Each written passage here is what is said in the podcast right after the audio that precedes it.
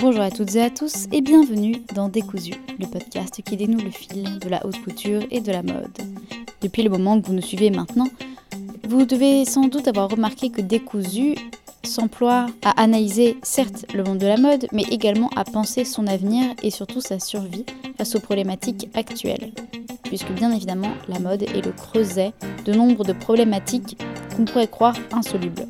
Mais, évidemment, si Décousu déploie une réflexion par rapport à ces sujets, c'est précisément parce que l'avenir, bien loin d'être le cimetière de toute aspiration, est au contraire le formidable territoire d'une créativité nouvelle.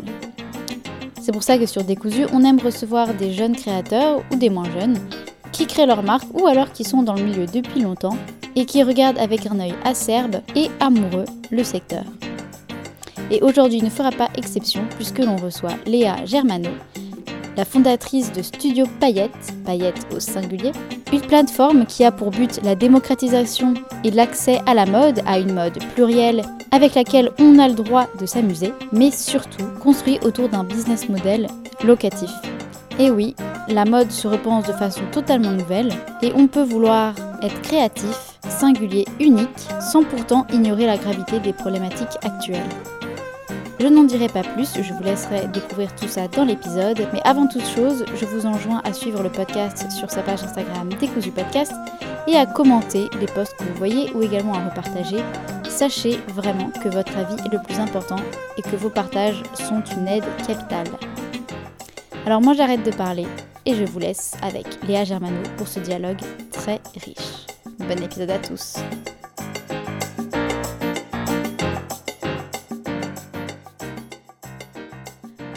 Aujourd'hui pour euh, Décousu, j'ai le plaisir de recevoir Léa Germano, donc la créatrice euh, de Studio Paillette, mais on va pouvoir en parler. Alors avant tout, comment est-ce que tu vas? Mais je vais très bien. Et toi Agathe? Bah ça va super, écoute, puisqu'aujourd'hui on va parler euh, de quelque chose qui est assez euh, unique dans le monde de la mode. Euh, mais avant qu'on puisse rentrer un peu dans Studio Paillette, d'abord, est-ce que tu peux un peu te présenter comme tu veux, dire qui tu es, ce que tu fais, et puis après on parlera un peu de ton parcours? Avec plaisir. Alors moi je m'appelle Léa. Bah, pour raconter un peu qui je suis, j'ai grandi entre Paris, New York, Londres, Madrid, et j'ai fait des études de mode, vraiment de créa, là, je rentre direct dans le parcours, mais euh, c'est vrai que je viens de ce, de ce côté-là. Donc, euh, j'ai été styliste dans le luxe pendant des années, chez Marc Jacobs à New York et chez Balmain à Paris, notamment. Et euh, j'ai eu envie à trois ans de créer un accès à la mode. Ça va être un peu le sujet de, de Studio Paillette que je peux développer. Sinon, qu'est-ce que je peux raconter d'autre? Ben, L'entrepreneuriat, ça m'est un peu tombé dessus et j'ai tout appris sur le tas mhm. en créant cette boîte. Je suis sortie de mon rôle de designer, de styliste et j'ai vraiment eu envie de, bah, de créer cet accès à la mode euh, via une collection, une curation euh, hyper colorée que je, que je développerai. Oui, parce que là, on est, euh, on est à la Cannes et on est dans, dans, tes, dans tes locaux. Je peux vous dire que c'est un arc-en-ciel sur, sur portant, ça c'est sûr. Et, mais on va aborder un peu ton parcours parce que c'est intéressant de comprendre un peu quel rapport avec le monde de la mode, puisque tu dis que tu as été styliste donc pour Marc Jacobs et Balmain. concrètement, ça consistait en quoi? Comment est-ce que tu t'es retrouvé là? Pourquoi la mode? Tout ça, tout ça, quoi. Ouais, alors si on remonte bien, pourquoi la mode? Moi j'ai grandi entourée de femmes qui bossaient dans la mode. Donc ma grand-mère euh, bossait pour un grand magasin américain, Bloomingdale's, et euh, découvrait les créateurs euh, en Europe et les ramenait là-bas. Donc c'était un peu le, bras droit du patron de ce grand magasin. Et elle m'emmenait à des défilés quand j'étais petite. Elle me faisait découvrir des matières. Euh, elle m'a vraiment appris beaucoup de choses. J'ai un héritage mode fort qui vient d'elle et de ma mère qui bossait pour le coup pour le bon marché, qui était acheteuse là-bas et qui, pareil, euh, m'a transmis euh, vraiment un amour pour le textile, les beaux produits. Et moi, en fait, j'ai pris un virage pas du tout business comme elle, mais très créatif, puisque je dessinais beaucoup quand j'étais petite.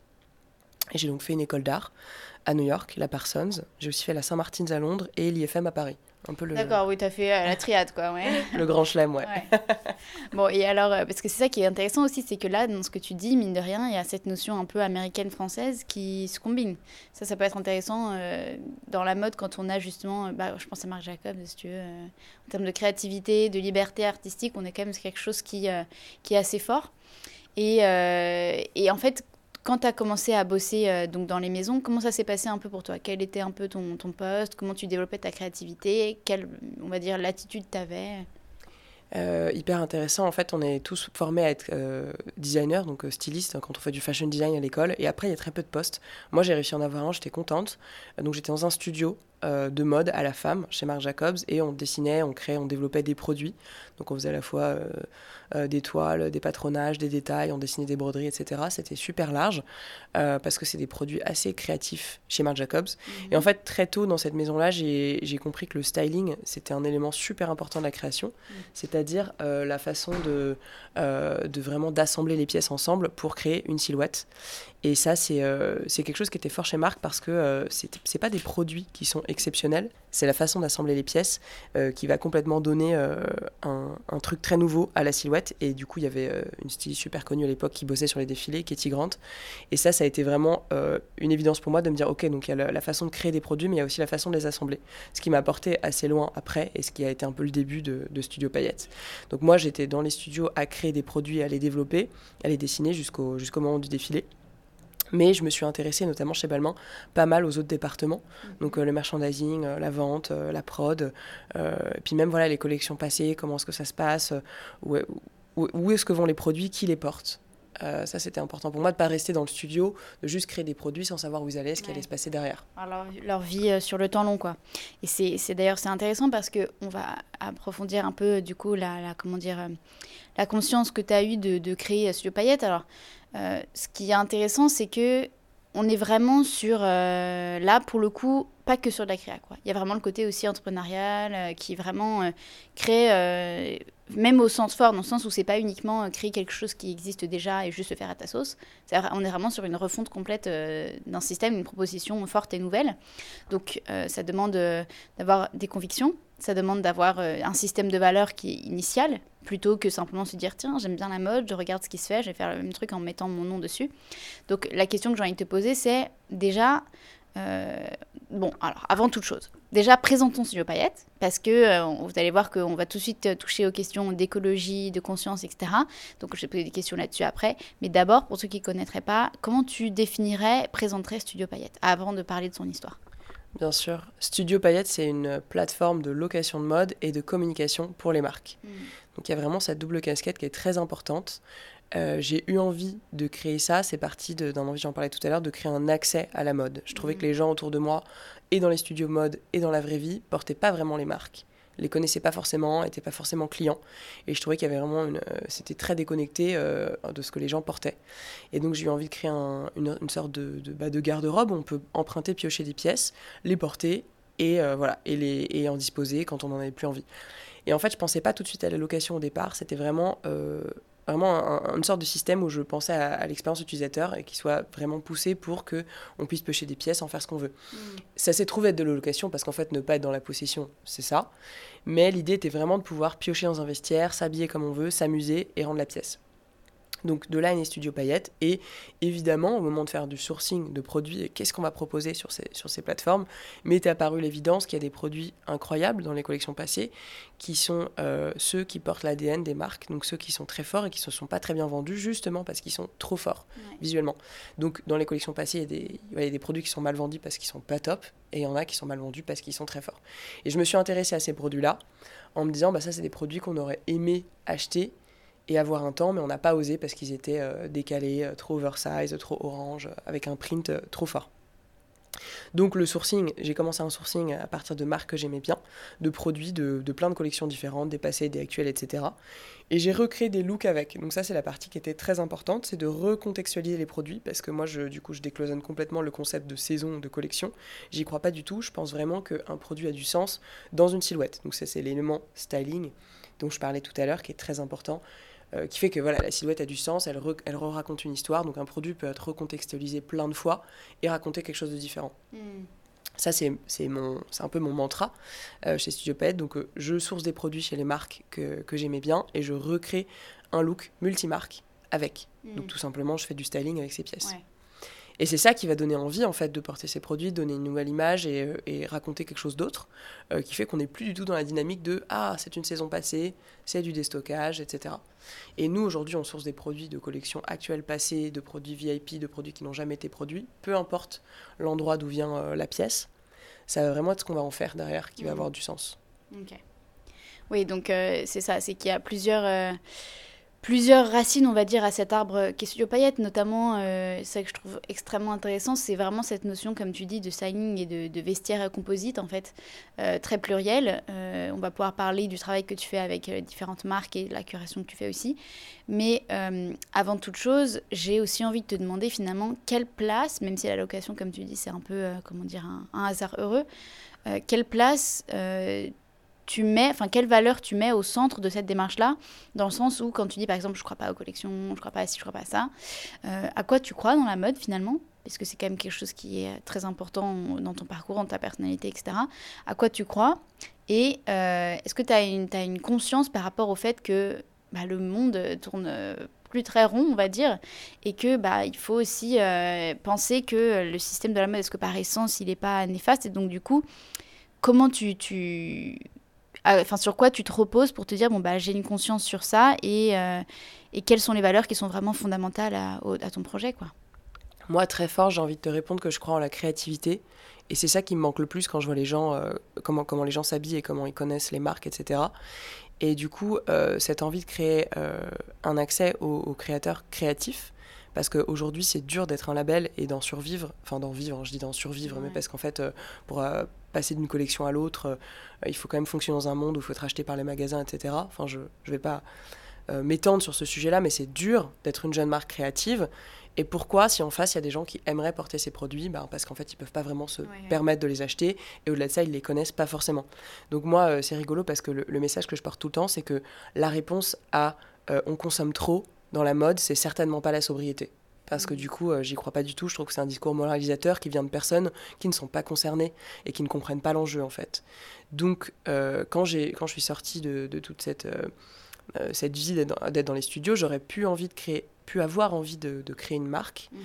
mais j'ai pas eu la sensation que c'était nécessaire. Je, ressentais qu'il y avait déjà beaucoup de marques qui existaient sans toucher un public, sans, sans connaître une, un succès économique. Et déjà, je trouvais ça dur d'avoir une marque. Et au-delà de ça, euh, il y en a déjà plein que les gens ne connaissent pas. Donc je me suis dit d'abord, créons un système où les gens connaissent et portent les marques. Mm. Les marques créatives, les marques un peu chères, les marques pour lesquelles chaque produit a été pensé, conçu, avec vraiment du cœur derrière et une histoire. Mm. Et en fait, quand on commence à porter ce genre de produit, on sort complètement euh, de la dynamique d'essayer de se démarquer, euh, d'essayer de suivre les tendances, parce que c'est plus le sujet, on, porte des produits forts. Donc, en un sens, c'est une réponse évidente à la fast fashion, qui répond à ce besoin de renouveau constant dans notre garde-robe, besoin que moi je ne condamne pas, que je célèbre au contraire, puisque je trouve que c'est un truc joyeux qui a fait partie de toutes les cultures, de se vêtir, de se présenter au monde, de se raconter, euh, selon le moment, selon l'énergie. Et il y a des gens qui font ça très bien, qui créent des magnifiques produits, mais derrière, personne ne les porte. Donc je caricature, hein, évidemment. Mais euh, moi, du coup, ce en quoi Pas tant que ça. Hein. Non. Franchement, euh, pas tant que ça. Ouais, mais c'est en quoi je crois, du coup, c'est la créativité. Et si je pense que le, produit est créatif, il a du sens, derrière, j'ai envie de trouver son audience et de les connecter entre eux. Donc c'est vraiment ça, le moteur pour moi. C'est de dire aux gens, regardez toutes ces marques hyper cool et les, les, les, produits qui en sortent, les, styles qu'on peut avoir avec, qui ne ressembleront à rien. Euh, non pas parce qu'on suit une tendance, mais parce qu'on va raconter une histoire forte. Mmh. Et de là, évidemment, on peut commencer à planter un décor on porte du vintage, on, on se raconte personnellement, on a des basiques. Il n'y a plus de limites, quoi. Il n'y a plus, ouais. Et euh, bon, tu vois, j'ai aussi envie d'axer euh, d'axer quand même ça sur euh, la notion d'écologie parce que forcément ça permet de repenser un système et d'avoir quelque chose qui est vertueux au-delà de la notion de création etc mais d'abord tu parles du fait que c'est compliqué d'avoir une marque voilà. Mais je me dis finalement le comment fonctionne tu vois le business model de Studio Payette? Comment vous faites pour établir établir un coût établir bah, cette pièce là parce que tu vois il y a le problème de se dire bon bah t'investis sur une pièce forte certes mais euh, combien de temps, au bout de, combien d'emprunts elle va être rentable? Comment ça fonctionne en parallèle pour gérer tout ça?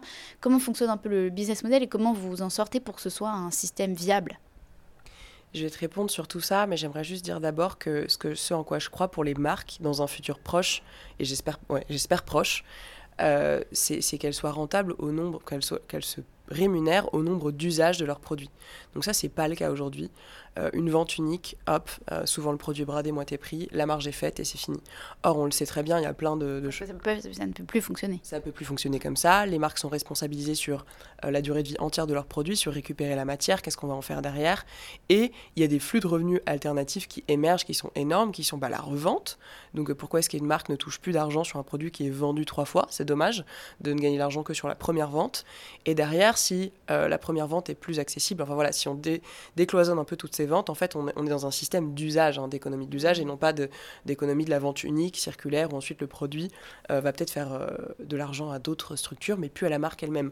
Donc moi, je pense que c'est important juste de planter ce décor-là, qui, moi, c'est ma vision des choses, c'est que je plante un décor pour que derrière, à, terme, les marques vivent une relation avec leurs clients, et aujourd'hui, elles sont déjà responsables de réparer celles qui se, se considèrent luxueuses, en tout cas, d'avoir un lien avec le produit, de le de, d'en prendre soin jusqu'au bout et pendant la relation client. Et du coup, on sera plus dans une dynamique de attends, mais est-ce que je suis, dans la possession? Est-ce que j'ai acheté? Bah, Si je vais revendre dans deux mois, en fait, je suis pas vraiment dans la possession, je suis déjà dans un système de leasing, entre guillemets. Donc, pour moi, la barrière entre achat, location, leasing, euh, emprunt, peu importe, ce sera plus le sujet. Donc, le cœur de mon business, c'est pas est-ce qu'on fait de la location, c'est pas la fonctionnalité derrière la location. Mmh. C'est vraiment l'accès à la mode et son rapport à son vestiaire. Je plante juste ça, euh, qui, qui, qui, va expliquer un peu pourquoi nous, notre business model, on l'a immédiatement ancré dans quelque chose qui n'existait pas dans la location, c'est que nous, on n'achète pas les produits aux marques.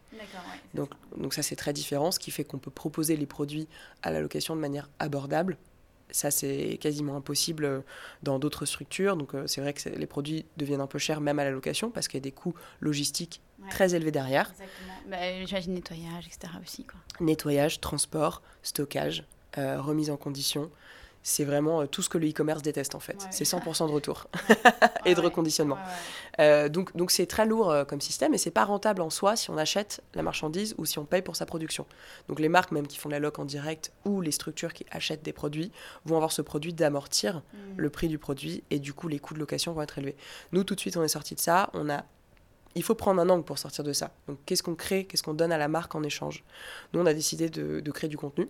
Donc le mhm. premier truc qu'on a fait, c'est de créer des looks, donc de recontextualiser. Visibilité aussi, C'est ça. Donc le contenu euh, sur nos réseaux euh, va donner de la visibilité, mais pas que sur nos réseaux parce qu'on a une, énorme clientèle pro en fait qui va se fournir chez nous parce que la curation des produits est qualitative. Donc on a une curation qui est à la tête de, de, la sélection des produits euh, et des marques qui va ensuite entraîner bah, un cercle vertueux de bah, le contenu qui est produit est, est, sympa et les gens qui viennent louer des produits. Il n'y a pas que des clients normaux entre guillemets, aussi beaucoup de clients pro, donc des stylistes et des créateurs de contenu. Ce qui fait qu'en fait le produit va vivre beaucoup plus loin. Donc là on devient euh, pour la marque euh, bah, euh, un peu une boîte de prod qui va leur créer du contenu. également une sorte de, plateforme d'influence et, de, et de presse si les produits sortent en presse avec des stylistes ou via des artistes pour des prods quelconques, des événements par exemple. Donc on a ça, on va donner beaucoup de retours aux marques aussi sur les produits qui plaisent, etc. Et en ce moment, on est en train de développer vraiment ce côté euh, activation euh, de communication sur certains produits. Donc ça, c'est une autre activité qu'on est en train de développer. Mais globalement, ce qu'on fait pour le produit, c'est lui, lui continuer à lui créer de la valeur. Que ce soit un produit qui provient d'une collection passée ou actuelle, on va aller toucher une audience nouvelle pour la marque, mmh. qui la touche pas en direct et via ces formats de communication, en tout cas, qui ne l'aborde pas. Et donc, on va être un peu un tiers de confiance pour aller toucher une audience bah, alternative, souvent plus jeune, qui n'a pas forcément les moyens ou qui n'est pas en contact avec euh, cette sphère de la mode. Euh, donc en fait, le service qu'on apporte aux marques, il est multiple et il n'est pas lié euh, juste à la location. La location, c'est un peu le, socle pour tout ça. C'est-à-dire que nous, ça va être un, un, flux de revenus de pouvoir louer ces produits, mais c'est aussi un biais acquisition client énorme pour les marques, puisque mm. des nouvelles personnes vont porter ce produit, le connaître, connaître la marque. Donc c'est de l'acquisition client via le produit. Tout ça fait qu'on n'achète pas les produits et derrière, notre euh, business model euh, repose sur ce, sur ce, sur ce truc-là et fait qu'on dépense toute notre énergie, notre budget, notre équipe dans la création de contenu et dans la qualité de ce qu'on va apporter aux marques. Et là, tu dirais que aujourd'hui, par rapport à la situation et l'évolution de Studio Payette, est-ce que tu considères que... Est-ce que vous êtes rentable est-ce que c'est quelque chose dont toi tu vis ou est-ce qu'à côté tu as des activités?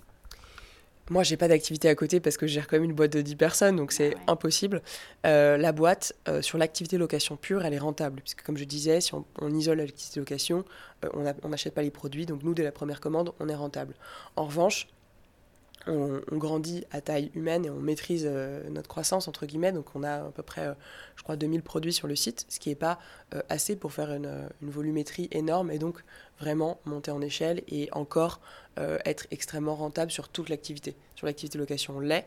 Sur l'activité au global, puisqu'on a beaucoup investi dans la structure logistique et dans l'équipe, c'est pas encore le cas. On a quand même un bon financement, on a levé un million d'euros l'année dernière. Avant ça, entre, entre les prêts divers, bancaires, prêts d'honneur, on, on, était déjà à 170 000 de financement. Donc on a des gros financements qui viennent un peu nourrir cette grosse machine où on crée plein de choses en interne. on le sera rentable, on a plusieurs projections sur nos activités qui se développent, mais on est encore dans une phase où on les teste, ces activités. Mm. Et notamment, euh, celle qui nous apporte une traction énorme en ce moment, c'est l'activité de l'influence, où les marques, en fait, payent beaucoup, normalement, pour euh, ce qu'elles obtiennent chez nous. Et donc, on est en train de structurer ça pour euh, peut-être offrir des forfaits à des marques qui puissent activer directement euh, de la communication sur des produits en particulier, etc. Donc ça, on sent que c'est un, segment, et j'en parle, c'est très très nouveau, hein. euh, c'est un segment qui va être assez porteur pour nous. Et on le sentait, on le pressentait dès le début, mais on va le, on va, on va le développer plus. Mm, mm, mm. Et tu vois, c'est important aussi pour parler en termes concrets quand on veut lancer un projet. Tu vois, tu parlais des financements, tu dis à hauteur d'abord de, de 170 000, ensuite levée de fonds 1 million. Comment tu as organisé d'abord pour, euh, pour aller trouver des fonds, pour lancer tout ça et euh, bah, pour continuer à aller euh, trouver des fonds et pour se dire, bon, bah, là, il faut qu'on ait une assise. tu vois, est-ce que c'est aussi après de l'autofinancement? Est-ce que directement tu allais chercher un prêt? Tu vois? Ouais, ça prend du temps. Hein. Je raconte ça euh, forcément trois ans et demi après, donc ça paraît simple, ça l'est pas.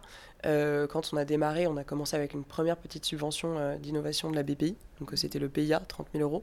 J'ai aussi une aide de, à la création d'entreprise de mon ancien employeur, et j'avais des fonds perso que j'ai investis dans la boîte, et petit à petit, on a eu aussi des petites aides de l'ADEME, une autre subvention de, de la BPI, et ça nous a permis de créer un socle assez sain pour demander un prêt d'honneur un prêt bancaire. Et ça, ça a mm. été vraiment le début. Euh, et ça prend quand même un peu de temps. Il est important de, préciser parce que souvent je parle avec euh, des. des enfin, c'est, je sais qu'il est beaucoup écouté, enfin, est beaucoup écouté par des étudiants et souvent euh, y a une énorme dichotomie de conscience entre combien il faut vraiment investir pour faire, pour faire un projet et puis ce que les gens sont prêts à mettre. Et eh ben, si on peut partir du tout départ, évidemment que cette subvention nous a bien aidé à pouvoir faire que la boîte se structure, la première de 30 000. Mais sinon, moi, j'avais une aide de mon ancien employeur d'environ 15 000 et en perso de ma poche, j'ai dû mettre 20 000. C'est des choses que j'avais, euh, enfin, des cordes que j'avais à mon arc. Il y a d'autres personnes qui commencent sans. Donc, on peut faire un prêt au départ euh, pour démarrer euh, avec quelque chose. C'est sûr qu'il faut démarrer avec quelque chose, mais il y a d'autres boîtes qui consomment moins aussi mm, mm, mm. en argent. Nous, on a créé beaucoup, on a, on a innové, on a codé notre, tout notre site, tout notre, tout notre, notre back-end. Enfin, tout notre système logistique aujourd'hui, euh, il, est, il, est, il, est, propre. on a on a été assez vite euh, au sujet de l'équipe. Il y a des marques qui vont durer plusieurs années avec une seule personne. Trois, trois ans, dix personnes. Mm, mm, mm, tu vois, c'est un truc. Hein. Après, c'est voilà, on a des stagiaires, on a des alternants. Euh, euh, on est deux, deux fondateurs à, à, pas se payer beaucoup. Enfin voilà, c'est, ça reste un format start-up, ah jeune start-up. Bien sûr. Bien sûr. Et tu vois, intéressant parce que tu parles toute la notion de communication, etc. Il euh, y a un vrai, euh, un vrai dilemme aujourd'hui, surtout dans le monde de la mode, surtout dans, euh, dans cet univers-là qui est très, très coloré, très joyeux, etc. Comment tu, tu gères la notion à la fois d'éducation on va dire, avec des gros guillemets, hein, et justement la volonté de ne pas être présomptueux et de ne pas euh, être euh, injonctif à justement dire vous n'avez pas compris comment que le système est mauvais pour telle ou telle raison, on va euh, communiquer sur ça. Comment tu, comment tu fais pour axer, enfin pour vraiment communiquer sur le côté on est une alternative vraiment intéressante et en même temps sans être le mouton noir de la mode ou en tout cas celui qui fait chier à, vouloir changer de façon lourde quoi, le système? Ouais, c'est une très bonne question parce que moi j'ai pris la décision dès le départ de, de proposer euh, une sélection et des produits et c'est ça que les gens viennent chercher et je ne parle que de ça. Donc peu importe que le, projet soit extrêmement responsable, que j'ai euh, euh, des, des, des, envies militantes derrière, que je sois outré par ce qui se passe dans la mode, ce n'est pas le sujet, je n'en parle pas. C'est une anti-Maria Grazia en fait. non, parce qu'en fait quand on est... pas forcément, parce que quand on est à, à son niveau, on peut on a, on a la voix pour, mais en fait, quand on est tout petit et qu'on essaie d'émerger, c'est pas par, la, par le militantisme qu'on va le faire, parce que la mode, c'est. Mais surtout, tu as les actions, toi.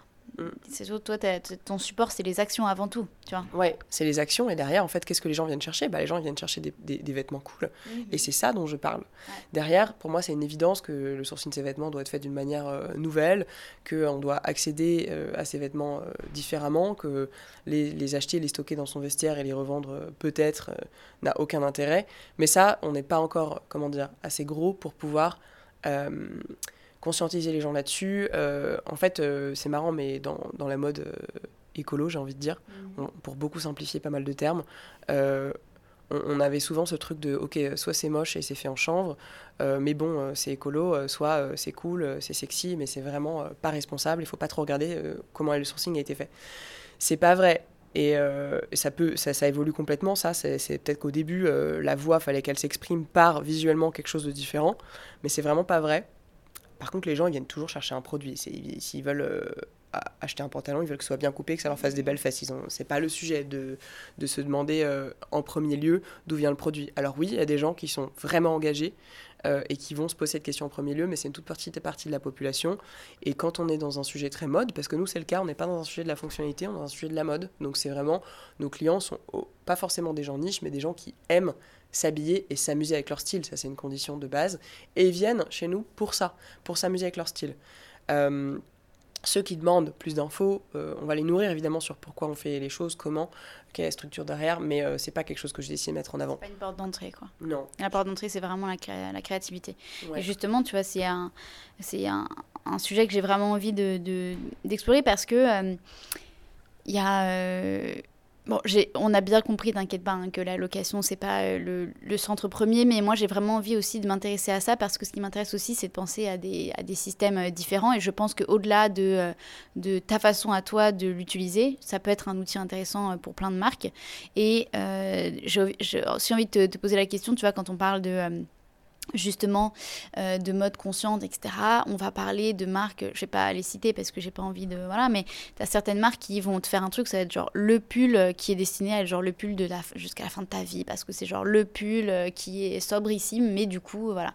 Et c'est ce discours de sobriété, tu vois, moi je te rejoins totalement là-dessus, c'est pas, si tu veux, c'est un discours, moi, que j'ai envie de dire presque que je vois comme une espèce de, de fonctionnalisme, dans le sens, soyez productif, soyez un être humain qu'on oublie derrière quelque chose qui va vous vous être euh, utile, euh, enfin vraiment jusqu'à la fin de la fin de votre vie. Comme ça, vous avez le temps de penser à tout un tas d'autres choses et puis de pas vous amuser ni rien. Et en fait, ce discours-là, bon, on comprend aisément pourquoi est-ce qu'il est euh, indexé sur la notion de sobriété, tout ça, tout ça, tout ça. Mais en réalité, pour moi, c'est un petit peu enterrer l'idée que bon bah si on est, si on veut faire changer les choses, si on est conscient, faut qu'on soit chiant. Et en fait, euh, non, c'est-à-dire que, comme tu en parlais, la notion de, créativité, de s'amuser, de s'exprimer, euh, c'est non seulement quelque chose qu'il ne faut pas euh, renier, parce que ça fait partie intégrante de, l'être humain, mais en plus de ça, c'est pas ça le problème. Comme toujours, c'est jamais les choses qui sont problème, c'est la façon dont on les utilise et dont on en fait des outils. Et donc, j'ai envie de te dire, tu vois Justement, est-ce que tu, penses que à, grande échelle, au-delà euh, même de pièces très fortes, etc., la, fonction de location sur tout un ça peut être quelque chose qui peut être euh, bah, une solution à la fois à euh, le développement de la créativité dans une ère écologique où bah, finalement créer quelque chose, ça reste un problème? Ouais, c'est super que tu poses cette question. En fait, j'ai pas essayé de mettre de côté la location. J'en parle pas en premier parce que ça fait trois ans et demi que j'ai cette boîte et c'est vraiment un mot où les gens trouvent ça cool et c'est comme euh, l'écologie en général. Ils disent ah ben c'est super, mais c'est super pour les autres. En fait, si on leur parle de ça en premier, c'est pas ça qui va les intéresser pour essayer pour eux. Et il y a une énorme barrière à l'entrée. Donc c'est pour ça que j'en parle peu, mais évidemment que c'est un outil exceptionnel parce que c'est à, à, travers ça qu'on fait tomber le les murs de ce que c'est la propriété, quel est son rapport à son vestiaire, pourquoi est-ce qu'on a besoin de stocker les choses, euh, derrière le, poids que c'est de, vivre avec plein de trucs chez soi, qu'on sait qu'ils valent de l'argent, qu'on sait pas comment revendre, etc. C'est une liberté d'esprit énorme de louer. Et en fait, de louer une partie de ses produits. Et là, je vais te rejoindre sur la deuxième partie de ta question qui dit, bah, il y en a beaucoup qui disent, il faut s'acheter un super pull marron qui va durer 200 ans. Euh, en fait, ce discours, il marche pour les, pour les basiques, pour les, les basiques personnel. Hein. Moi, mon basique, par exemple, c'est un, jean imprimé zèbre. C'est pas un, pas un t-shirt blanc, mais c'est perso. Mais pour les basiques des personnes, euh, investir dans un beau produit de bonne qualité, bien sourcé, se renseigner sur son origine et l'acheter et le posséder et le patiner, ça a évidemment beaucoup de sens. Mais non, son vestiaire, il est, il est, il est varié en fait. On va pas avoir euh, tout qui provient de la même chose. Et c'est là où on commence à créer du style. C'est justement pour moi ce que je conseille, hein, parce que c'est imagé, c'est d'acheter ces beaux basiques en neuf euh, chez des marques qu'on veut soutenir d'acheter de, la seconde main pour plein d'envies différentes, euh, des envies précises, euh, euh, des envies de luxe si on peut pas se les permettre, plein, plein de choses différentes, et de louer tous les autres produits, mode, fun, qui vont ponctuer notre quotidien pour s'offrir des marques cool, porter des créateurs, etc. Et surtout renouveler très souvent. pour toi, le côté pièce forte, il est absolument indissociable en fait de tout ça. Ouais, il est indissociable, exactement, parce que le côté pièce forte, euh, euh, on peut effectivement les stocker, en faire hériter ses enfants, etc., parce que c'était rigolo, une fois dans les 80s, on l'a porté, mais ça n'a pas vraiment de sens euh, à grande échelle, et en plus, c'est pénible de devoir gérer toute cette, toute toutes ces choses avec lesquelles on vit. En fait, on évolue dans notre vie, on a il y a peu de raisons de stocker tout ça parce qu'en fait le textile en plus il se stocke mal. Euh, dans un placard il va s'abîmer euh, une veste en cuir etc donc c'est rigolo on a tous hérité. Moi c'est un gros sujet l'héritage dans ma famille de, de, pièces. On va dire non ça c'est une pièce forte. Mais en fait les pièces fortes de quelqu'un sont pas celles des autres ça va revenir mais pas de la même manière c'est plus un poids qu'autre chose. C'est chouette d'en avoir quelques-unes mais des armoires entières de choses qu'on garde parce que un jour ça va revenir ou on saura le remettre moi je trouve que ça n'a pas de sens il faut le remettre dans le pool euh, global de produits pour que d'autres gens puissent l'acheter en seconde main, le porter, euh, le louer, etc. Donc la location, c'est une solution pour plein de choses. Ça le sera pour les marques en direct et c'est un peu, ça revient à ce que je disais avant. Les marques pourront louer leurs produits autant qu'elles le vendent, mais ce sera même pas un sujet. Je pense que le sujet sera combien vaut euh, l'accès à ton produit. Mmh. Et euh, est-ce que c'est un accès longue durée? Est-ce que c'est un accès euh, one-off pour un, pour un mariage? Peu importe. Et ce sera ça le sujet. Donc la location, pas la location, ça viendra plus en compte. Ce sera plutôt combien vaut ton produit pour combien de temps? Moi, je pense que ce sera un rapport de ça. De, de combien. Ouais, de diversifier l'offre, quoi. Bah, la façon d'accéder au truc et de, aux produits et de, et de comment tu payes en fait le paiement en trois fois, l'achat, la revente, on est déjà dans ça, mais c'est plein de, de gros sujets lourds et compliqués qu'il faut gérer soi-même. Comment je vais revendre mes propres vêtements? J'aime pas aller sur Vinted, je comprends pas vestiaire, j'ai pas le temps en fait, c'est pas mon métier. Enfin, il y a plein de choses comme ça qui, qui, qui, émergent. On pense qu'on va les revendre, mais en fait, non, souvent. Et si on le fait, c'est super, mais c'est marginal. Euh, donc, toutes ces plateformes, elles sont géniales, elles sont complémentaires pour pouvoir justement euh, se tromper, se dire, bah, j'ai acheté un beau basique, et en fait, deux ans plus tard, se dire, bah, j'ai vécu mon temps avec, je vais le revendre. C'est des outils, tout est un outil. Mais pour moi, le sujet, et qui va rester le sujet, c'est le produit, la créativité du produit, la sélection, ce qu'on en fait, le styling derrière. Après, comment on y accède, ça, ça, doit devenir de plus en plus fluide. Donc la location, c'est un mot qui est pas sexy en France. Hein. Les gens n'aiment pas, euh, ils sont curieux, mais après, c'est vraiment pas pour eux en général. Je comprends. Euh, moi non plus, j'ai jamais loué avant d'avoir créé cette boîte. Mais je crois que c'était quand même, le discours était quand même axé sur euh, je vais m'habiller pour une robe de soirée, pour un mariage. Euh, voilà, louer, ça devait être très fonctionnel, encore une fois. Alors que moi, j'appelle à l'excitation, le désir de la mode, de porter des pièces, de se retrouver dans un magasin et d'avoir envie de tout porter, mais de pas pouvoir. Ben là, tu peux, en fait. Mm, mm, mm, tout à fait. Et tu vois, justement, j'ai vraiment envie là qu'on fasse un, petit focus sur la partie curation parce que, bon, évidemment, tu parles du fait que vous vous n'avez pas de coût euh, à investir en fait pour, pour, euh, dans les pièces. Mais donc du coup, comment tu, comment tu sources euh, les marques avec qui tu travailles Comment ça se passe le, travail avec elles Sur quoi tu reposes tes critères quels éléments, comment tu les trouves, en fait, tout ça, des marques françaises, étrangères, qu'est-ce que tu as envie de mettre en valeur, qu'est-ce qui vraiment fait la socle de cette curation. Mmh, mmh, mmh. La curation des marques qu'on fait, elle est, elle est très chouette. Euh, enfin, elle est fun en fait, parce qu'elle va être euh, complètement, euh, comment dire, diversifiée par plein, plein, de, plein d'entrées. On va avoir les marques avec lesquelles on bosse historiquement, qui nous ont suivis, qui sont en fait des marques plus premium entrée de luxe, qui ont qui nous ont soutenus parce qu'elles étaient déjà dans cette démarche intelligente de trouver d'autres façons de promouvoir et de, de, de, vendre leurs produits. Donc on avait Gani dès le début, mhm. une marque scandinave qui est très engagée dans tout, toutes les nouvelles manières de faire et qui se testent en interne pour de vrai. Et Ami, euh, qui nous a suivis depuis qu'on a gagné le, prix coup de cœur du jury Ami à l'IFM, la, première édition du prix. Et ça, ça a été important pour nous aussi, parce qu'on le sait que c'est une success story française euh, qui a des super produits. Et qui, faire... pour sont pas mal sur les basiques eux aussi. Ils sont pas mal sur les basiques, mais c'est un bon exemple que nous, on va aller chercher des produits euh, un peu dans la marge de leurs basiques. On va pas proposer leurs best-sellers, parce que proposer des best-sellers, ça ne sert à rien à la location. Les gens veulent acheter les best-sellers mm, mm, mm. et louer les produits forts, un peu fun, créatifs. Donc avec Ami, c'est un bon exemple. On a un trench euh, rouge super long, euh, fendu sur le côté avec une double fente. Ben ça, c'est un produit que je pense que beaucoup de gens n'auraient pas osé acheter à ce prix-là. Ils sont ravis de louer. donc on a eu ces deux marques qui nous sont tenues dès le départ et rapidement la sélection, moi je l'ai faite bah, de par ma connaissance du monde de la mode, des créateurs, euh, au fil de l'eau, des marques qui me plaisaient. Donc il y a beaucoup de créateurs émergents, donc qui ont commencé par des, ça a commencé par des créateurs français. Il y a quelques marques de luxe où j'avais moi les produits euh, dans, ma, garde-robe perso et, j'ai eu envie de ponctuer les premiers looks de produits de luxe pour montrer qu'on pouvait justement mélanger euh, du premium, de l'entrée de luxe, du luxe, du streetwear, des marques créateurs émergents, des produits très chers, un peu niche, des produits uniques.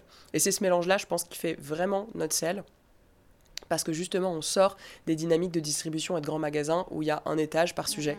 Nous on va vraiment venir tout mixer ça et c'est comme ça que les gens portent les produits dans la vraie vie en fait. Personne porte, euh, enfin très peu de personnes portent euh, du Louis Vuitton et Tuto. Il y a vraiment un concept de bah, la pièce forte de telle saison, telle collab qui est chouette, euh, que je suis fière de porter, que je vais mixer avec un pantalon machin, une paire de chaussures vintage que j'ai repérées, etc. C'est l'assemblage en fait de ces, de ces, de ces sources multiples qui créent des tenues cool et c'est ça qu'on propose chez Studio Paillettes. Donc c'est pour ça, la, réponse va être vite être répondue, mais à terme, il n'y a pas du tout question de vous-même créer euh, une petite, des petites capsules ou quelque chose qui soit vraiment designé en propre euh, par enfin, une direction artistique signée Studio Paillette. Quoi. Si, moi j'aimerais beaucoup, parce que moi à l'origine je suis styliste, je, suis dans la créage, j'aime le produit. Euh, en termes de business model, c'est encore autre chose. Hein. C'est encore autre chose, mais je pense qu'en fait il faut que, une fois que ce modèle de Studio Paillette de, de, distribution des produits existe et, et, sera ancré dans quelque chose de viable et où les clients seront habitués, où louer ce sera plus un sujet, donc quand même on, a, on parle de peut-être quelques années. Euh, d'ici là, bah, recréer aura du sens pour moi. Mm, mm, euh, mm. créer n'en avait pas quand les marques euh, ne pouvaient pas exister, suffoquaient avec les marges, etc. Maintenant, si ce, mode plus joyeux de distribution existe, moi je suis partante pour recréer. Après, d'ici là, auront évolué aussi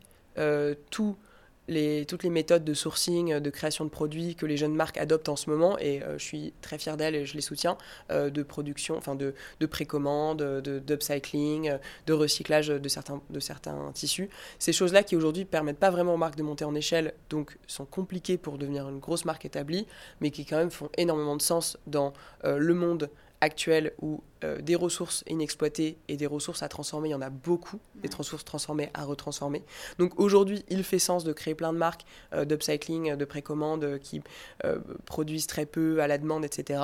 Dans quelques années, quand le mode de distribution de ces marques et des marques créatives en général aura évolué, les gens seront habitués à ne plus être dans la propriété, moi je serais très excité de revenir sur la création et peut-être qu'il y aura des outils plus poussés, ce sera simple d'upcycler, simple de recycler les tissus et en tout cas, évidemment, je me tournerai vers ces moyens de, de fabrication Mm. puisqu'on ne peut plus revenir, euh, à mon sens, dans l'ancien temps, en tout cas moi, comment je fonctionnais dans les studios, à créer tout et n'importe quoi, euh, selon n'importe quelle folie, en fait, sans se donner aucune contrainte. Donc on a envie d'un mm. truc, euh, un logo réfléchissant fluo dans telle matière hyper polluante, on va le faire parce que, parce que le, DA tout-puissant l'a demandé. Ça, ce sera jamais quelque chose qui va m'attirer. Mais la, mm. la, création naît de la contrainte. Donc, une fois que ces contraintes sera, euh, seront développés, je pense qu'il y aura du sens à recréer pour moi. Ouais, il y aura un, terrain fertile. Et justement, tu vois, tu, tu parlais, euh, c'est vrai que c'est intéressant de, de, connaître ton parcours parce que du coup, tu as vraiment été au cœur de, de ce système-là et tu le connais donc euh, merveilleusement bien. Mais forcément, ça pose la question de se demander tu vois, tu parles à quelques, comment dire, à l'échelle de quelques années, si les mentalités vont évoluer, etc. Ça pose la question de se dire, est-ce que un changement de paradigme est vraiment possible? Parce que, tu vois, moi, il y a quelque chose qui me. qui quand même vraiment m'irrite, et j'en avais parlé avec. Euh, avec euh, Clarisse Rey, la directrice euh, de, voilà, de la BPI qui s'occupe de, la section mode, parce que on enfin, il disait en fait, le, c'est jamais les marques françaises le problème. Ben, en l'occurrence, c'est toujours les marques de fast fashion. Et le problème, c'est qu'elle disait, oui, parfois avoir été choquée ou en tout cas interloquée de vraiment une certaine aveuglement que, certains dirigeants peuvent avoir euh, les concernant. Et je me dis, en fait, j'ai l'impression que tant, en tout cas en Europe, parce qu'on est quand même avec les directives européennes, etc., on est quand même euh, pas mal avancé sur ces questions-là, euh, de, comment dire, de, réglementation.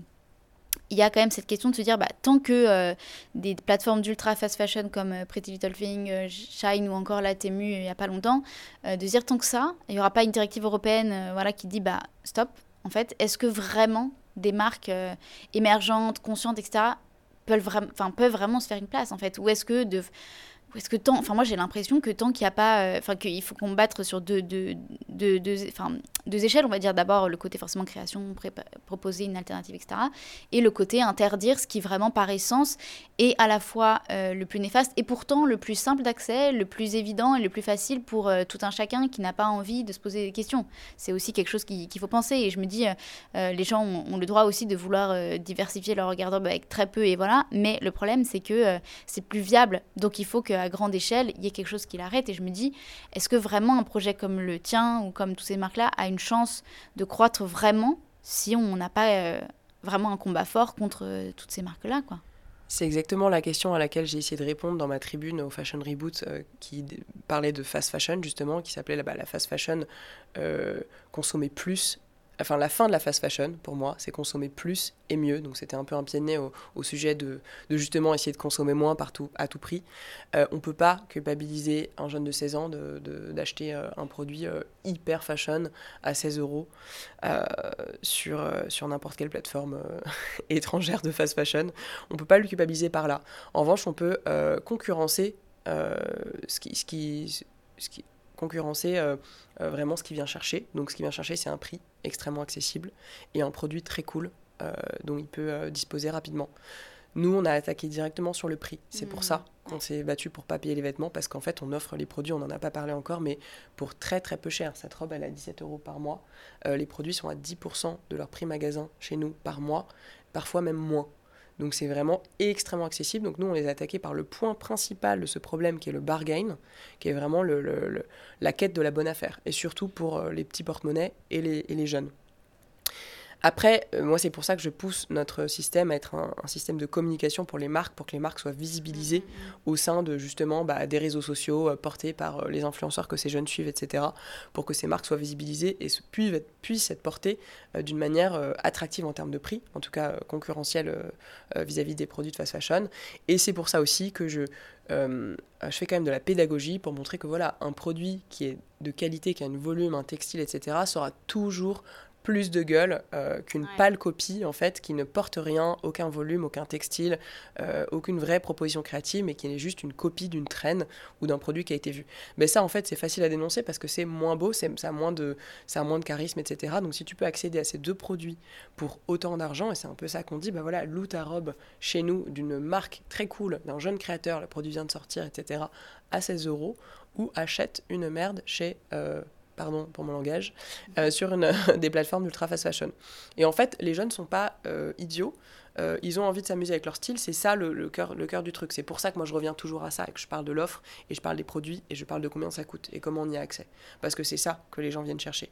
En plus, mon initiative et plein d'autres initiatives appelle aussi à enfin, répondre à des, à des envies, euh, euh, et ça on en parlait un peu plus euh, dans ce sujet justement de cette édition du Fashion Reboot cette année, à des, à des sujets différents de, d'économie en fait de chaque jeune peut faire par, par indépendance budgétaire, en, par exemple sur, sur Vinted, comme on peut être en e-wallet et fonctionner en circuit fermé avec son argent.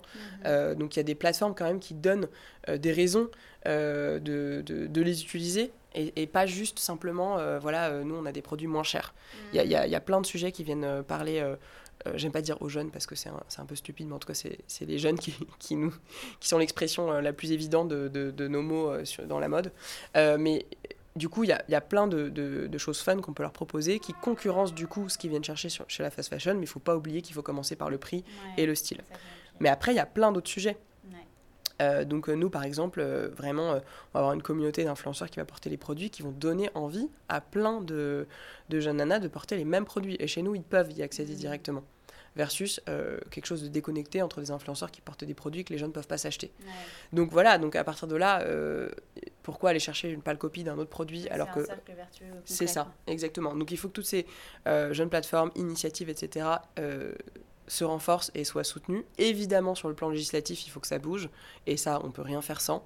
Mais en attendant, puisqu'on n'a pas de, pouvoir euh, complètement direct à part le vote, euh, on, Oui, mais... voilà, euh, on n'a pas de pouvoir complètement direct là-dessus, mais on a le pouvoir de proposer une offre hyper cool à un prix super accessible. Et comment on travaille ça? Bah Justement en étant plus dans la propriété, en, en, proposant des choses qui sont vraiment dans l'image, parce qu'on sait que beaucoup de produits sont euh, porter, acheter juste pour être posté une fois. Donc en répondant à ces besoins-là, c'est pas forcément dans euh, l'achat et la propriété. Mm. Donc en donnant des solutions diverses mais qui répondent toujours à cette envie mode forte. Mm. Bah, intéressant tout ça, et, mais euh, bon, j'ai envie de, de, poser une question pour voir aussi la, la réalité concrète de, mm. de, comment dire, de, du poids que peut avoir aussi cette initiative-là. C'est que concrètement, est-ce que tu sens vraiment une évolution par rapport à quand tu as commencé maintenant Et est-ce que tu dirais vraiment que, ça marche? Est-ce que tu as vraiment l'impression que vous avez une clientèle euh, solide, ou en tout cas pas, pas, pas la même dans, en question de fidélité, mais que vous pouvez aussi la diversifier En tout cas, qu'il y a des gens qui sont vraiment au rendez-vous?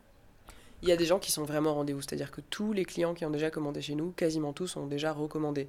En fait, on a plus une barrière à l'entrée pour trouver des clients, mais une fois qu'ils testent, ils adorent. Donc ça, c'est un peu ce qui peut nous porter vers la suite. C'est que les gens, une fois qu'ils ont passé le cap, ils comprennent que ça change tout et ne comprennent pas comment ils n'ont pas testé avant. Mm. Mais c'est vrai, tu as complètement raison que, euh, de, souligner le fait que c'est pas encore euh, une pratique euh, démocratisée, que les gens n'ont pas du tout ce réflexe. Mais même moi, je n'ai pas ce réflexe de me dire est-ce que je pourrais louer tel et tel produit parce que je sais que ça n'existe pas encore vraiment. Aujourd'hui, on a les clients qu'on a par rapport au nombre de produits qu'on a, c'est-à-dire une quantité tout à fait décente, mais euh, bah, on couvre pas un pays, euh, un continent.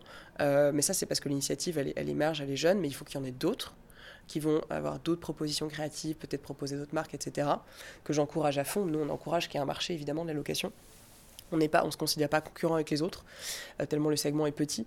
C'est dommage qu'il soit petit, mais les gens ont du mal à passer le cap parce qu'il y a, euh, bah y a plein de barrières qui ont été complètement balayées par la seconde main et ça c'est génial. Donc le fait de porter un vêtement déjà porté, ça, hop, c'est bon, ça a pris plusieurs années. Maintenant, il y en a d'autres. Les gens ont peur de tâcher le vêtement, euh, ils ont peur d'avoir envie de le posséder après cette période-là.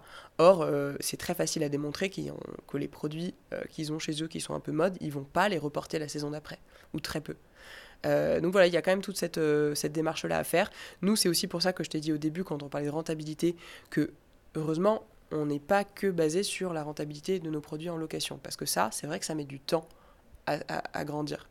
Euh, on a justement cette traction énorme vis-à-vis des marques qui comprennent qu'elles peuvent toucher les nouvelles audiences de manière différente, créer énormément de contenu avec ces produits. Donc ça, c'est quelque chose de, on va dire, qui est plus vibrant à ce jour. J'aimerais Évidemment que la location explose, je pense que ça va être le cas. Je pense que ça va être le cas avec des façons de faire différentes de ce qui existait jusqu'alors. Donc, par exemple, la nôtre, qui est de proposer vraiment de la mode, une proposition mode forte, versus juste la fonctionnalité de la location qui existait avant. Euh, maintenant, ça fait quand même plus de 10 ans en France qu'il y a des boîtes de location qui se lancent, qui, restent un peu sur le marché, qui n'existent plus, qui existent encore. C'est difficile et je souhaite évidemment que ça explose, mais je pense que ça va être le cas forcément parce qu'on arrive à un point où l'accord est tellement tendu, les gens ont plus de pouvoir d'achat, ils ont quand même envie de consommer de la mode. Ce qu'on propose, ça répond à un besoin énorme. Maintenant, il faudrait connecter les points et que les gens s'en rendent compte et testent en fait, passent le cap. Il faudrait quasiment que chaque personne ait euh, une location gratuite une fois pour comprendre ce que ça fait en fait et euh, le, le, fait qu'on n'a pas du tout envie de posséder le produit à la fin une fois qu'on s'est bien amusé avec. Hmm. Une des grosses barrières, c'est aussi la notion de ne pas avoir cette immédiateté qu'on a par exemple quand on, quand on fait quelque chose qu'on connaît déjà. Et aujourd'hui, c'est vrai qu'on est dans le toujours plus vite, toujours plus machin. On se dit, voilà, c'est quelque chose que je connais pas, il va falloir que je me renseigne, que je cherche, ça me saoule. Il y a aussi, comme tu disais, c'est pas intéressant de faire cette notion de, euh, de gratuité, mais je pense que tu vois, il faudrait peut-être avoir un corner euh, dans un dans un grand magasin ou un truc comme ça, en tout cas, ou physiquement. Ouais, tu vois. Hyper intéressant, on a eu ça l'année dernière, ouais. Et alors, quel a été l'impact? Bah, la, réaction, c'est un peu ce à quoi je m'attendais. Les gens viennent et adorent la, sélection qu'on a. Donc, c'est vraiment pour ça qu'ils viennent et on n'a pas euh, mis le mot location en gros parce que c'était pas le sujet du corner. Mais évidemment, comme on avait un des corners les plus funky et colorés, entre guillemets, bah, ça attirait énormément l'attention. Il a fallu faire beaucoup de pédagogie, comme sur les réseaux. Mmh. Et les gens qui ont testé ont adoré. Euh, mais c'est vrai que c'est nouveau. Et comme tu dis, euh, un peu cette espèce de flemme de de, tester quelque chose qu'on ne connaît pas encore va être une grosse barrière pour pas mal de personnes. Parce qu'en même temps, il y a tellement d'informations, tellement de nouveaux trucs, etc. qu'à un moment donné, tu te dis, euh, je préfère aller vers ce que je connais déjà. quoi. Mais tu vois, c'est... Euh, je me demande aussi si, si euh, pour toi, pas forcément pour Studio Payette, mais pour toi, pour tous les process que tu fais, bon, évidemment, as pas, j'imagine que tu n'as pas le temps parce que là, c'est un, boulot de dingue, mais euh, tu vois, j'ai interviewé Alphonse Maître-Pierre ou euh, Christine Fong qui parlent du fait que, parallèle, en parallèle à, ce qu'ils font, bah, notamment Maître-Pierre, il parlait du travail qu'il a fait avec des iguales, où lui, il a vraiment été très exigeant sur les process qu'il faisait. Il s'est dit, bah, si vous ne faites pas comme ça avec une, une production consciente, moi, je ne veux pas bosser avec vous. Et en fait, ce qui est intéressant, c'est que euh, forcément, lui, il a moins de, budget pour sa propre marque, mais que là, à travers aussi grande échelle, en fait, ils se sont rendus compte pour eux que c'était pas si compliqué à mettre en place et qu'il avait vraiment un impact très positif. Et donc, il essaye de, de développer, enfin, du, enfin Christine Fou nous disait aussi qu'elle, euh, au-delà du fait que sa propre marque lui sert un peu euh, de, test, en fait, test et, ses erreurs, après de diversifier ça en, faisant du consulting pour d'autres boîtes. Et tu vois, je me dis, aujourd'hui, je vois un nombre de jeunes créateurs émergents. Tu vois, j'ai pareil, j'ai interviewé aussi euh, Benjamin Benmoyal, Jeanne Friot, et tu dis. Euh, y a des gens qui, sont hyper motivés, qui ont vraiment un système de valeur très fort, mais euh, il y a un peu une guerre entre les, les, jeunes créateurs et les portefeuilles de marque, parce que c'est clairement eux aujourd'hui qui portent le marché, en tout cas en termes d'image, dans l'imaginaire collectif, etc. Parce que l'imaginaire collectif fait quand même majorité de ce qu'on est capable de, de, consommer ou non dans la mode, même si c'est des, des, par exemple un Zara qui va reprendre certains codes. Et en fait, ces, ces, portefeuilles de marques-là, c'est des espèces d'énormes paquebots qui, même si de manière un peu, on va dire, fait du, font du vernis en mettant des actions, un peu engagement un peu par-ci, un peu par-là, pour des assos, pour des trucs, pour des machins, globalement, la façon pour vraiment de changer leur impact, ce serait de changer leur process. Sauf qu'évidemment, c'est quand c'est un portefeuille de marque encore plus, c'est absolument énormissime ce qu'il faut changer. Donc ils ne le font pas. Ils le font pas et euh, je, ne, ne vois pas comment ils le feront parce que du coup ça repose, ça, questionne la croissance et tous les fondements de leur dogme, on va dire, parce que à ce, à ce niveau-là, c'en est un. Et euh, de dire ben, finalement, est-ce que au-delà des initiatives, est-ce que les jeunes créateurs peuvent pas aussi euh, arriver en tant que euh, justement que consultant en disant bon bah là vous avez peur de ci ça ça et ça je comprends très bien mais euh, vos process peuvent changer pour ci ci et ça. Et est-ce que tu as peut-être aussi envie de développer une activité peut-être de consulting et de dire bon bah là clairement mon but c'est aussi d'aller d'aller proposer cette offre et d'aller proposer des solutions euh, à des boîtes et de leur dire bah, on va mettre en place comme ci comme ça vous vous posez pas de questions nous on va faire en sorte que ça fonctionne vous avez les produits donc vous n'avez pas besoin de payer vous pouvez avoir cette offre là est-ce que c'est un truc que tu as envie de faire d'aller chercher les marques à ce niveau là ou, ou tu veux te concentrer vraiment sur Studio Payette et l'alternative en dehors des grosses maisons? Quand tu dis à ce niveau-là, tu parles vraiment de leur sourcing et de leur production Ou tu parles de, de les aider là-dessus ou pas? Non, parce que tu donnes l'exemple de. Non, non, justement, parce que leur. leur... Bah non, parce que, en fait, tu vois, par exemple. Euh, enfin, quand je prenais cet exemple-là, c'est parce que lui, il a sa propre marque, etc. Et que parce qu'il a conscience de ça, parce qu'il a fait des process, il va dire aux marques, bah, vous pouvez faire ça. En fait, vous n'avez juste pas forcément conscience parce que c'est pas dans vos process. Mais tu vois, par exemple, si tu, si tu vas voir, je sais pas, moi, tu vas contacter, euh, bah, par exemple, tu vois, au lieu peut-être de bosser avec Ami, peut-être de dire bah, tu peux bosser en tant que consultante pour Ami en disant bah, développer euh, justement vous euh, sur vos pièces fortes la location tu vois de se dire bah pourquoi pas aller pousser ça au cœur même des maisons ben en fait, c'est vraiment ce qu'on fait, parce que la, la structure logistique derrière euh, qui a besoin d'être développée, elle est, elle est incommensurable. Enfin, il n'y a aucun intérêt à ce que les marques fassent ça en interne. En revanche, c'est déjà comme ça que je les démarche. Je leur dis, bah, clé en main, donnez-nous des produits et nous, on vous développe tout un système. En fait, vous pouvez proposer vos produits à la location et derrière, ça a des vertus énormes. Mais en tant, que en tant que studio paillette. En tant que studio paillette, parce que derrière, en fait, ça pose un peu la question de proposer la location en marque blanche. Il y a des structures qui le font mm. pour les marques. Euh, et c'est une question qu'on s'est posée au tout début. Est-ce qu'on a une boîte de tech qui va vraiment développer juste un système logistique qui va pouvoir euh, donner une solution clé en main aux marques pour qu'elles puissent proposer sur leur propre site de la location? Certains le font. Et nous, ça a été très rapidement une décision de dire bah non, en fait, c'est pas pour ça que moi, euh, qui suis la créatrice de cette boîte, c'est pas ça qui me porte. Moi, c'est vraiment l'image, le styling et la création de contenu et raconter quelque chose avec ces produits. Donc si j'ai plus ça, j'ai plus quand même ce moteur euh, et puis je suis pas euh, voilà euh, ingénieur de formation. C'était pas non plus. Je, je sentais pas que j'avais une plus-value énorme à créer cette boîte-là. Surtout qu'en fait cette boîte elle, elle existe. Il y a plusieurs structures que je vais pas forcément mentionner, mais qui le font. Donc, euh, j'ai pas eu cette envie. En fait, moi, j'ai envie de faire quelque chose qui n'existait pas et qui me, et avec un instinct très fort de regarder ces pièces. Elles ont la valeur. Je peux leur créer beaucoup, beaucoup de valeur en faisant des choses simples, en créant du contenu, en demandant à d'autres gens de le, en demandant à d'autres gens de le faire, etc. Donc ça, moi, c'était ma plus-value, mon expertise, ce que j'apporte à la boîte. Ça reste le cœur habité du projet. C'est la curation, la DA et tout. Je pense que sans ça, il manque l'épine dorsale euh, du projet. Et c'est un peu euh, c'est si compliqué de juste se baser sur la location. Comme je te disais, euh, on est rentable euh, sur la partie activité location, mais c'est pas ça qui porte et qui drive le business pour la marque. Si on devait se bâtir que là-dessus, ce serait un peu dur parce que quand même le marché n'existe pas mm, mm, encore, quoi. Mm, Donc euh, effectivement, soutenir les marques à le faire, oui. Moi, je crois pas trop à la location en direct chez les marques aujourd'hui parce que c'est tellement peu démocratisé, les gens sont tellement peu habitués que c'est un peu un truc marginal où les vrais gros fans de la marque pourraient le faire, mais quand même euh, Ganis avait essayé de le faire et c'est pour ça qu'ils ont bossé avec nous. Driver l'acquisition client sur leur plateforme de location alors qu'ils vendent très bien euh, en direct, c'est très compliqué. Euh, euh, eux, ça fait quand même proposer des produits un peu chers à la location. Nous, ce qu'on apporte en fait, c'est un regard mode, une sélection, un mix de produits c'est ça que les gens viennent chercher. Ils viennent pas chercher la fonctionnalité de location. Donc aujourd'hui, hein, je dis pas dans 10 ans, peut-être que tout le monde dira ma marque préférée, euh, enfin j'aime cette marque, je vais lui louer des produits. Et ce serait top. Et peut-être qu'il y aura plein de moyens de le faire via la marque, via euh, des shops multimarques, comme nous on est en fait. Nous, on va plus se représenter en fait une, une boutique qui a une super curation plutôt que juste une marque qui fait la location en direct. Et à terme, les deux doivent exister, puisque moi je pense que c'est la sélection et l'offre qui prône, enfin qui vraiment est important, euh, est importante par rapport au reste. C'est ça que les gens viennent chercher. Euh, voilà, donc euh, je pense que faciliter pour que les, les, marques le fassent en direct, un, c'est pas le métier que j'ai envie de créer, et en plus, c'est j'y crois pas aujourd'hui. Je pense pas que les marques euh, qui le font en direct, euh, ça apporte grand chose de mhm. plus. Et en plus, enfin, les gens ont vraiment besoin d'en apprendre plus sur la location encore avant d'en arriver là. Euh, et en plus, nous, on propose quand même des prix super accessibles. Donc, il y a un angle très très fort dans la location qui est la curation, les pièces cool et le prix qui détrône tout. Et ça, les marques peuvent pas le proposer en direct. Donc, donc voilà, ce serait plus ma, ma réponse pour ça. Mais c'est rigolo que tu donnes des exemples comme Maître Pierre et, et nous on a on, bosse justement avec ce genre de marque. Desigual, j'ai rendez-vous avec eux dans deux jours et, Maître Pierre, j'ai rencontré hier, mais complètement par hasard. Mm. Et c'est vraiment euh, des, chaînes de production, des produits très différents. Mais dans l'idée, moi j'aimerais pas faire passer le message aux gens, des produits de ces deux marques peuvent euh, être euh, bah, placés ensemble, créer une silhouette hyper cool, différente, etc. Malgré ce qu'on pourrait dire de attends, non, les créateurs émergents, ça reste de la mode très niche, euh, très, très select. Euh, on peut pas avoir n'importe qui qui porte ça. Et Desigual, c'est une ancienne marque qui a quand même un problème de coolness à l'époque, qui revient très fort parce qu'ils ont une strate commerciale intéressante, mais est-ce que vraiment on peut les mettre sur un pied d'égalité? Bah, Moi, ce que je vais raconter de rigolo, c'est oui, nous, on va proposer ça chez Studio Payette. Donc, mmh. tes deux exemples m'ont fait, fait sourire parce que c'est typiquement le genre de mélange insensé qu'on fait et qui plaît aux gens. Ouais, intéressant. Et je vais te poser une dernière question avant la question un peu finale. C'est finalement, là, si tu devais au plus grand réfractaire de la location et de tout ça. Parce que même si, évidemment, tu mets en avant euh, tout le côté fun, etc., on va pas se mentir, dès qu'on touche le mot location, tout y a un côté ah.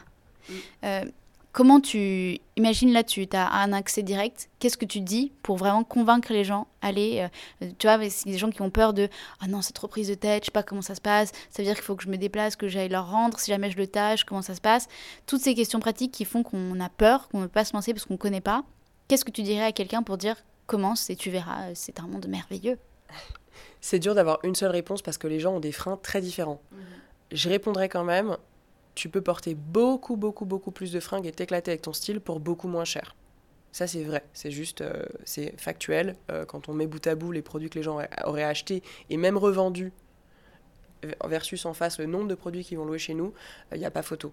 Donc ça, ça devrait être un driver énorme, c'est-à-dire de porter beaucoup, beaucoup plus de produits pour beaucoup moins cher, et du coup de rien stocker dans son vestiaire. Euh, mais après, en étant beaucoup plus prosaïque, les, beaucoup de gens qui ont peur des tâches, ne vous inquiétez pas, nous on s'en occupe. Donc ce n'est pas un sujet. Porter, enfin les vêtements c'est fait pour vivre dedans.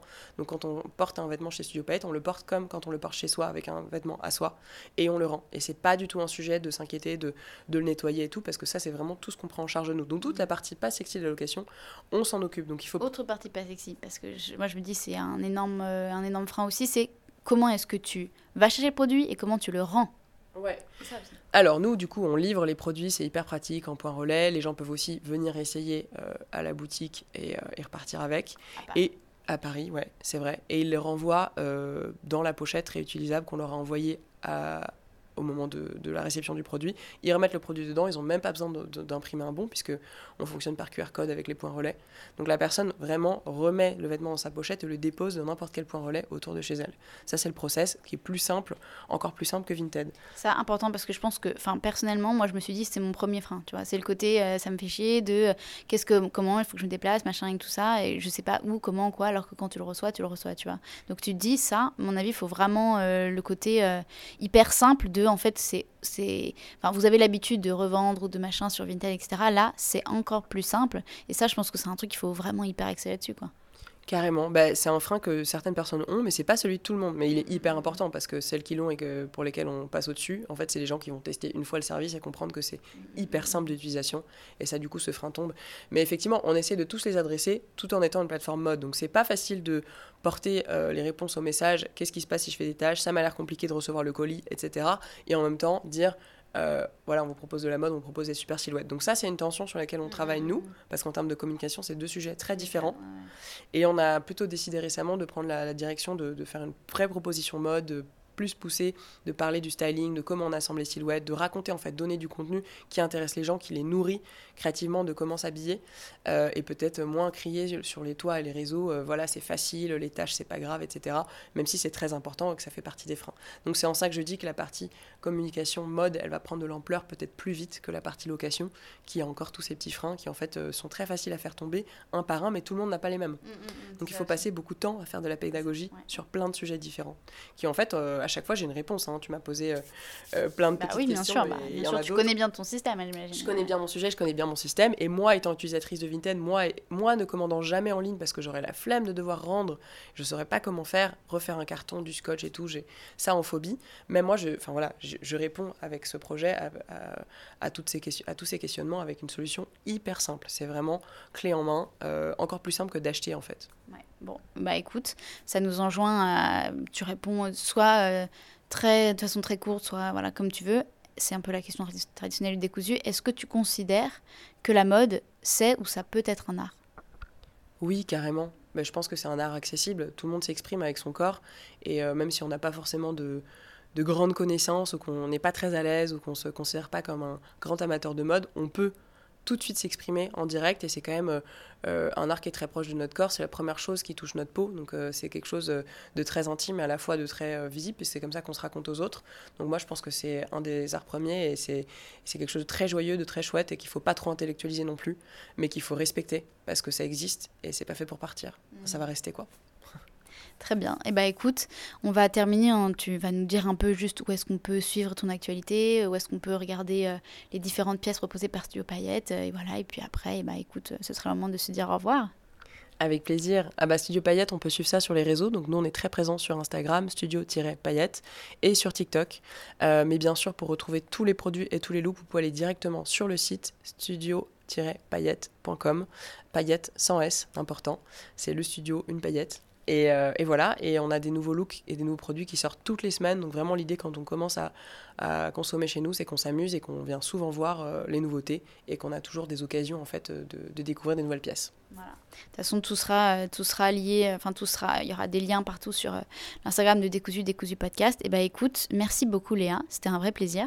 Merci à toi Agathe, merci de m'avoir invité dans ce, dans ce super podcast. Et puis bah à très bientôt peut-être. Carrément.